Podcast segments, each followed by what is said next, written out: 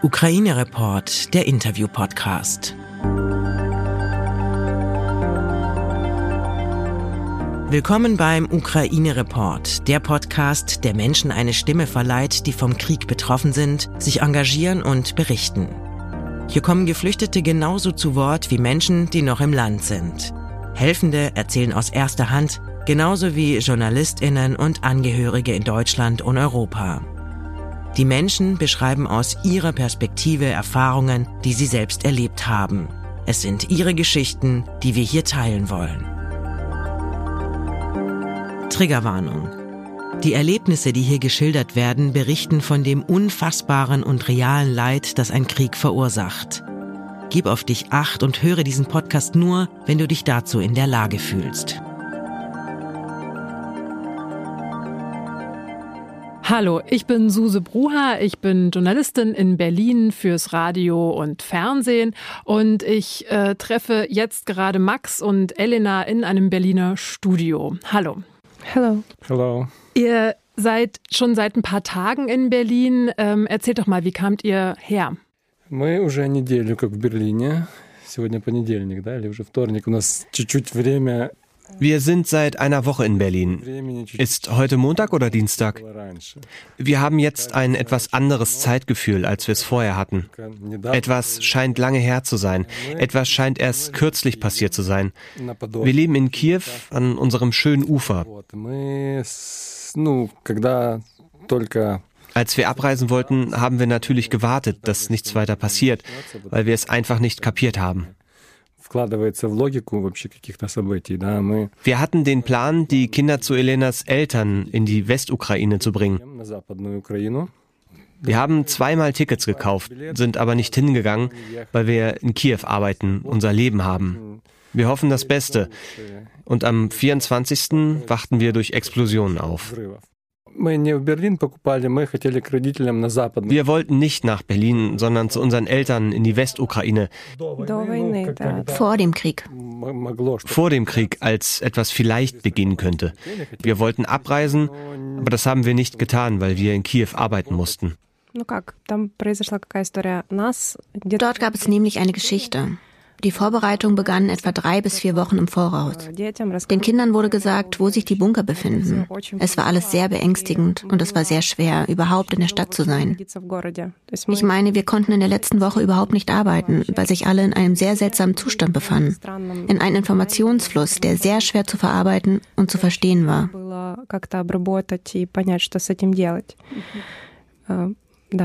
Und wie habt ihr diesen Kriegsbeginn erlebt? Schrecklich. Das war der schlimmste Tag in meinem bisherigen Leben. Es war das Schlimmste, woran ich mich erinnern kann. Es war wirklich beängstigend. Das war völlig unverständlich.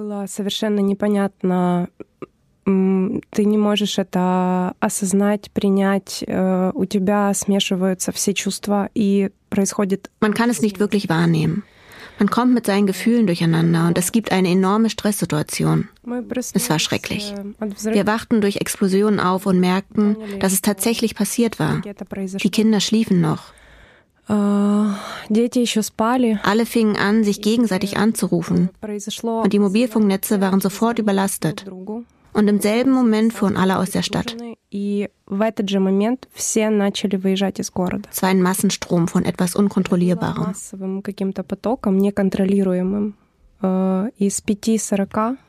Я проснулся в 5.30.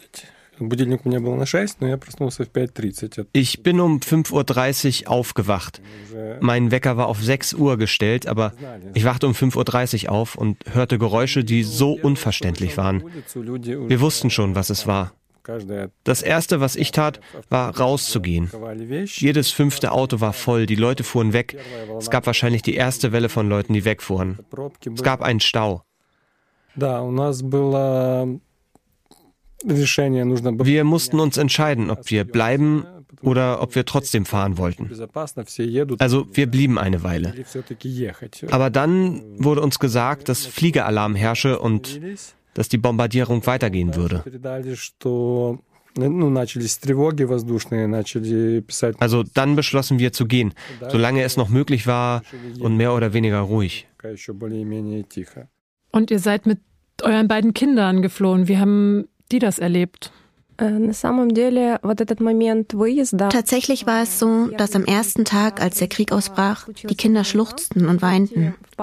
Sie waren sehr verängstigt. Die Sirenen lösten eine Art tiefe und schreckliche innere Dissonanz in einem Menschen aus. Besonders an einem Kind.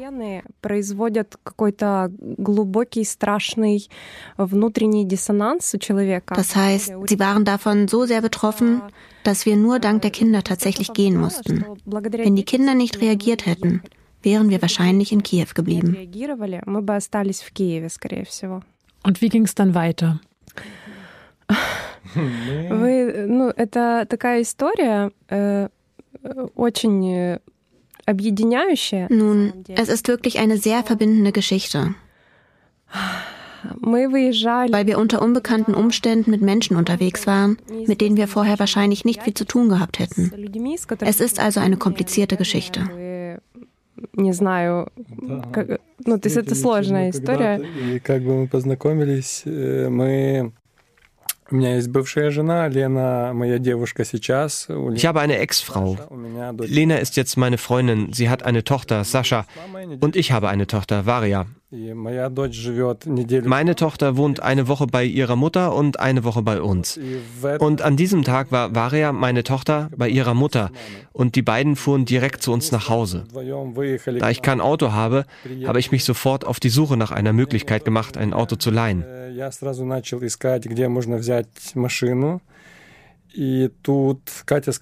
Und dann erzählte Katja, dass sie einen Bekannten hatte, mit dem sie eine Beziehung begonnen hatte. Sie kannten sich schon seit einem Monat, der ein Auto besaß.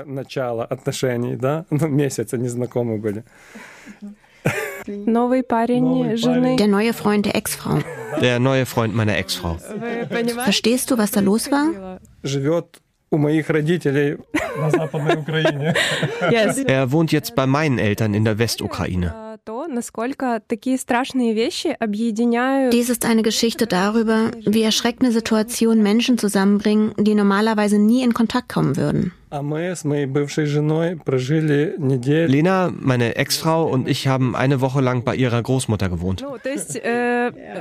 Ich meine, ein gemeinsames Unglück hat uns sehr geeint. Und normalerweise gab es da keinen guten Kontakt, oder? Als wir uns in Rumänien mit Max Ex-Frau die Zähne geputzt haben, haben wir in den Spiegel geschaut und festgestellt, dass es wie eine Szene aus einem Film ist. Ich meine, es hat nichts mit der Realität zu tun. Es ist surreal. Einfach wie ein Film. Dann habt ihr alle zusammengelebt und seid dann zusammen auch hergekommen oder wie kam die Entscheidung, nach Berlin zu kommen? Первый день, э, первый день э, мы ехали вместо am ersten Tag sind wir statt anderthalb Stunden acht Stunden gefahren. Wir sind acht Stunden vom Zentrum Kiews in die Vororte gefahren. Wir waren acht Personen in einem Pkw. Die Kinder saßen in unseren Armen und wir fuhren aus der Stadt, um am nächsten Tag wiederzukommen. Wir haben die Katzen zu Hause gelassen, in dem Glauben, dass wir morgen wiederkommen und dass nichts weiter passieren würde. Um 6 Uhr morgens wurde uns klar, dass wir dringend weiterfahren mussten. Wir wollten mit derselben Gruppe in die Westukraine fahren. Wir haben überhaupt keine Sachen mitgenommen. Mein Bruder ist auch mitgefahren. Also wir sind einfach losgerannt. Und das ohne Hab und Gut und nur mit dem Nötigsten. Nur das Nötigste. Wir hatten den ganzen Kofferraum voll. Auf dem Rücksitz saßen wir zu sechst. Also drei auf den Sitzplätzen und drei auf unserem Schoß. Wir sind in die Westukraine gefahren. Wie lange sind wir gefahren? Wir sind ungefähr zwölf Stunden gefahren. Ich weiß es nicht mehr genau. Ungefähr zehn bis zwölf Stunden. Für 300 Kilometer, weil es gab überall Kontrollpunkte und wir waren nicht auf der Autobahn, sondern auf Umleitungsstrecken. Hattet ihr Angst oder war das eher, oh, wir schaffen es jetzt raus? War das ganz konzentriert oder was war das für eine, für eine Stimmung da bei euch im Auto? Als es dunkel wurde, haben die Kinder angefangen zu weinen. Es war beängstigend. Wir mussten die richtigen Entscheidungen treffen und zwar ziemlich schnell. Er ist ein Mann, er sieht das anders. Aus der Perspektive einer Frau und einer Mutter. Ich kann sagen, dass ich nie so viel geweint habe. Ich war in einem völlig unkontrollierbaren Zustand. Während wir in der Ukraine waren, haben wir keine großen Explosionen gesehen. Aber als wir unterwegs waren, gab es Informationen, dass die Antonov-Fabrik in unserer Nähe bombardiert werden sollte. Und wir sind zu der Zeit an ihr vorbeigefahren. Wir sind zu der Zeit an ihr vorbeigefahren, aber es wurde nicht bombardiert. Es gab viele Informationen, die dann nicht bestätigt wurden. Wir hatten großes Glück mit unseren Kindern.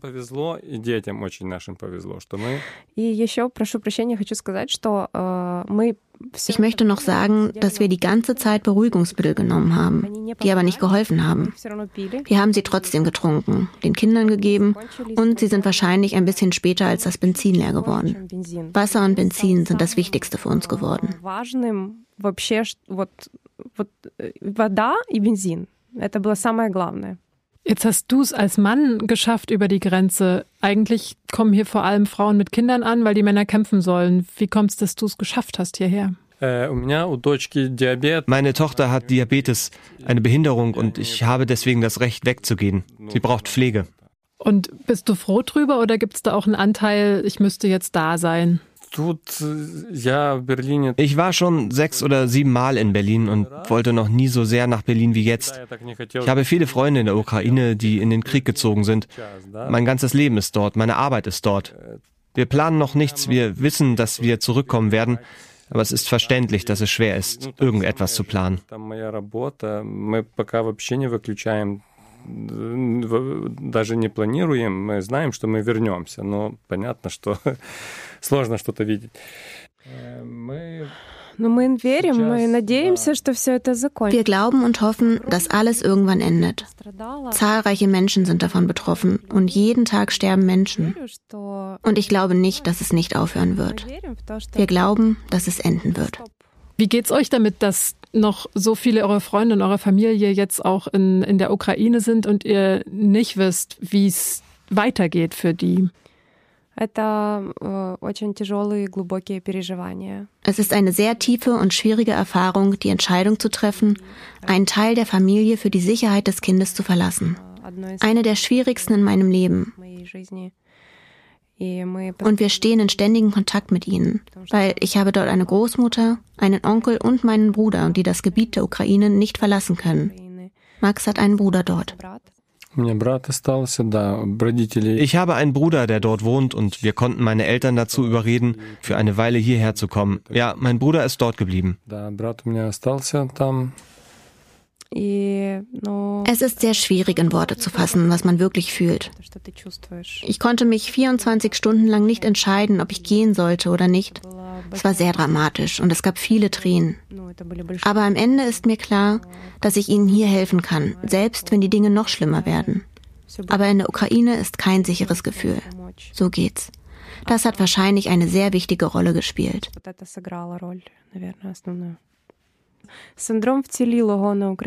Wir haben einen Überlebenskomplex. Seit dem ersten Tag des Krieges haben die Menschen, die das Glück hatten, das Land verlassen zu können, ein schlechtes Gewissen gegenüber denjenigen, die dieses Grauen erleben mussten. Und irgendwo begann es auch uns zu verfolgen, als wir flohen. Es ist ein seltsames Gefühl. Aber diese Menschen mit diesem Komplex versuchen den Menschen in der Ukraine zu helfen, so gut sie können.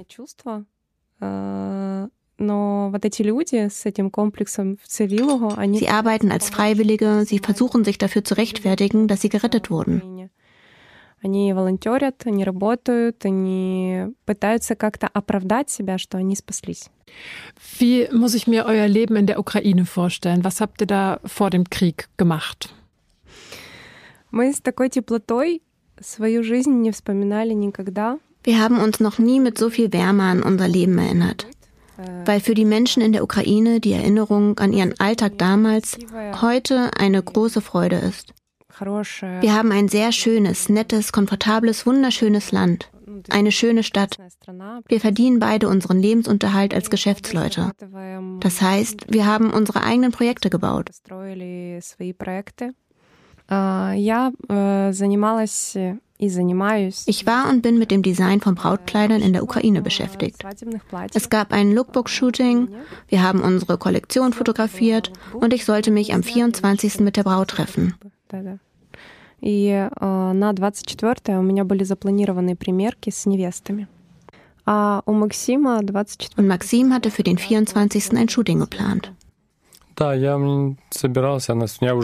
Ich hatte bereits für den Dreh gepackt, aber bin nicht hingegangen. Ich mache Werbe- und Produktfotografie.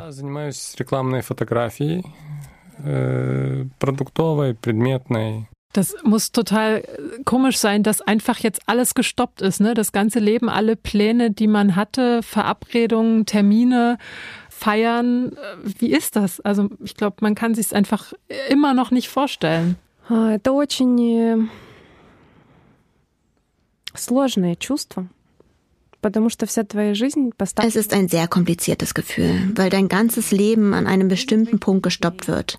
Das Leben deiner Kinder, das, was du über viele Jahre hinweg aufgebaut hast, an einem bestimmten Punkt zu nichts wird. Wir können das noch nicht ganz wahrnehmen, weil wir den wilden Stress durchleben, der uns von Anfang an begleitet hat.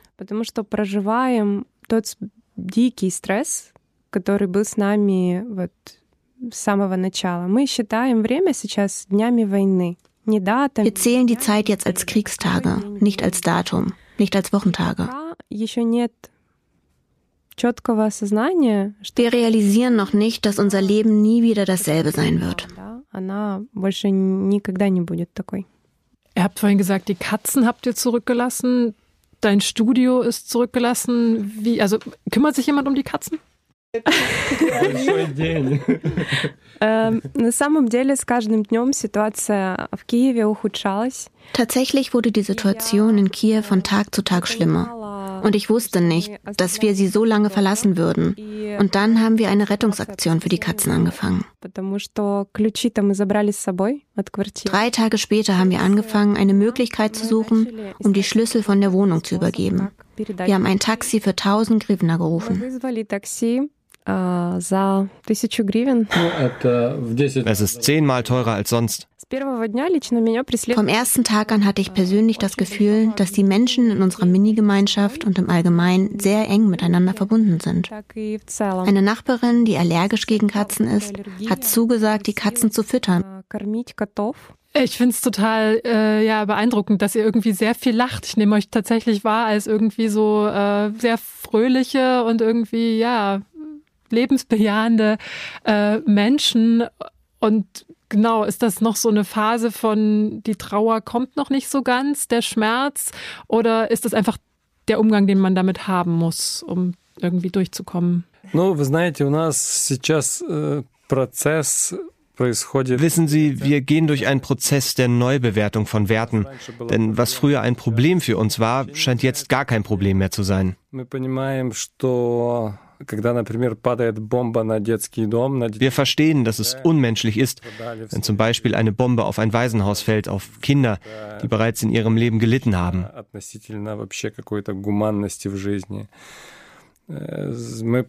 Wir erkennen, dass wir auf etwas hinarbeiten, dass wir etwas aufbauen, aber materielle Werte haben keine Bedeutung. Es gibt uns, es gibt unsere Kinder und das ist gut so. И еще такой момент, э, на третий день An den ersten beiden Tagen gab es diese Art von Trimzustand. Das heißt, man hat ständig Schiss, man weint, ein Zustand, den ich noch nie erlebt habe. Am dritten Tag beginnt man sich daran zu gewöhnen. Es ist erschreckend, aber es ist wahr. Eure Nachbarin passt jetzt auf die Katzen auf. Das bedeutet, sie ist da noch geblieben in dem Haus, das Haus steht noch und ihr könntet, wenn alles hoffentlich bald endet, vielleicht einfach sogar zurückgehen in eure alte Wohnung? Э, wir haben die Katzen schon zu meiner Großmutter gebracht. Nun, wir haben sie weggebracht. Es waren acht Personen an der Transportierung beteiligt. Und unsere Wohnung ist jetzt geschlossen. Aber wir glauben daran, dass das Haus stehen wird und dass wir dorthin zurückkommen werden. Das Haus hat schon einen Krieg miterlebt. Es wird bald 100 Jahre alt sein. Gehen wir nochmal zurück zu eurer Flucht. Dann saßt ihr zu sehr vielen Personen im Auto und seid dann irgendwann nach vielen, vielen Stunden an der Grenze angekommen. Was war das für ein Gefühl?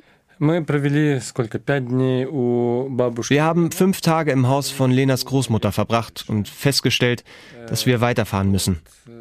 Als nächstes mussten wir noch nach Moldawien fahren. Dort wurden wir von Freiwilligen abgeholt. Mein Auto blieb in der Ukraine. Dann haben wir es auf eigene Faust nach Chisinau geschafft. Nach Moldawien haben wir die Nacht in Chisinau verbracht, wo wir in einem Büro im obersten Stockwerk übernachtet haben. Wir konnten die Nacht dort verbringen und fuhren am Morgen mit dem Zug weiter nach Rumänien. Es war ein schwieriger Umzug.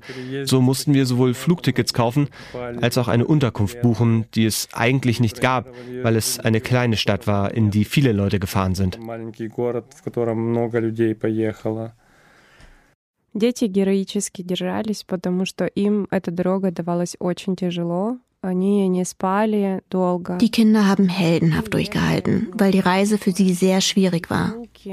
Sie haben lange nicht geschlafen. Wir haben nur ein paar Brötchen gegessen, die wir an Tankstellen gefunden haben.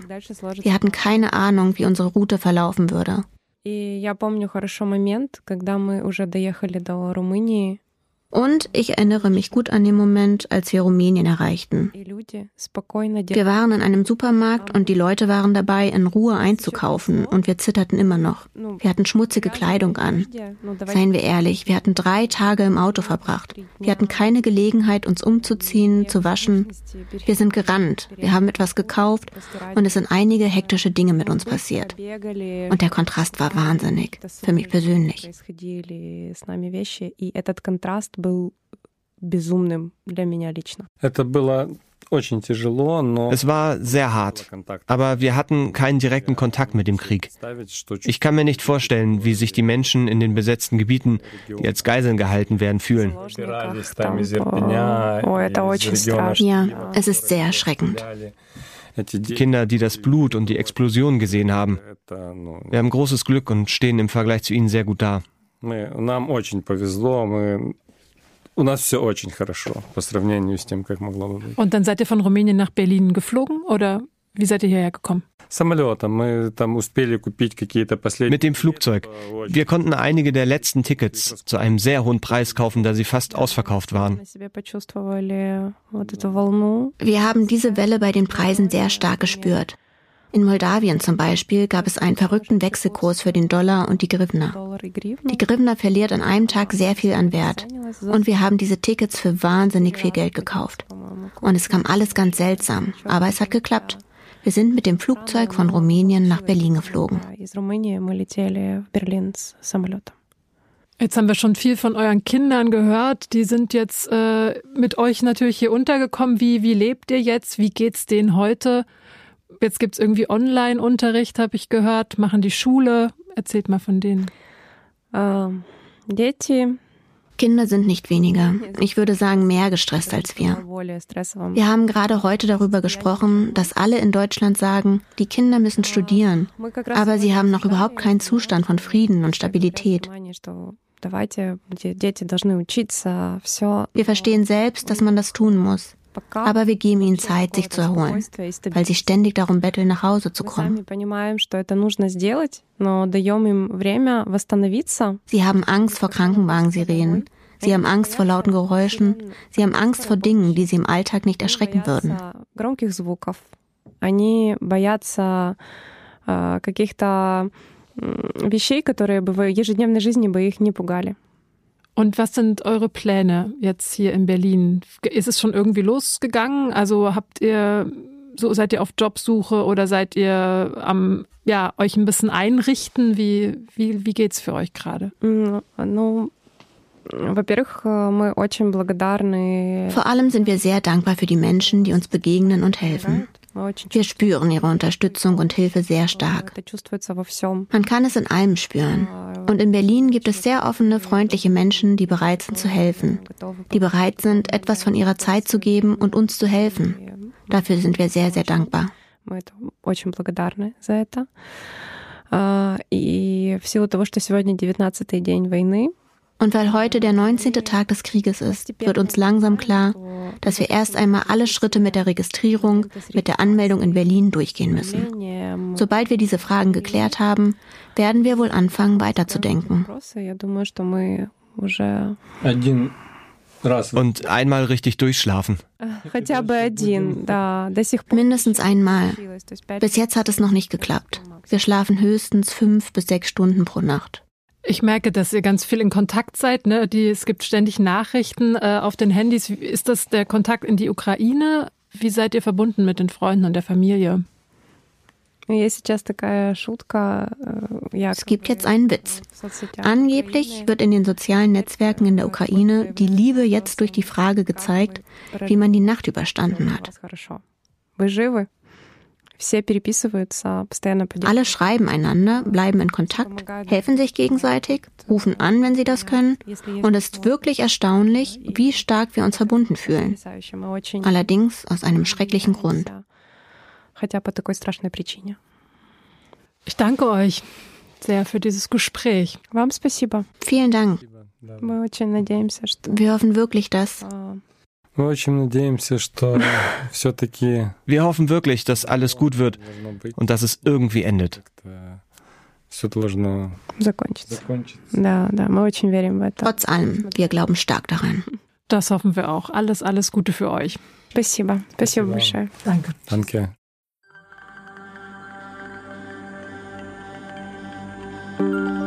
Wenn du etwas tun möchtest, dann informier dich bei renommierten Organisationen. Dort findest du Anregungen, wie du dich engagieren kannst. Oder erkundige dich auf offiziellen Seiten deiner Stadt, an welchen Orten gerade Hände gesucht werden. Ukraine Report ist ein Interview-Podcast von Podimo.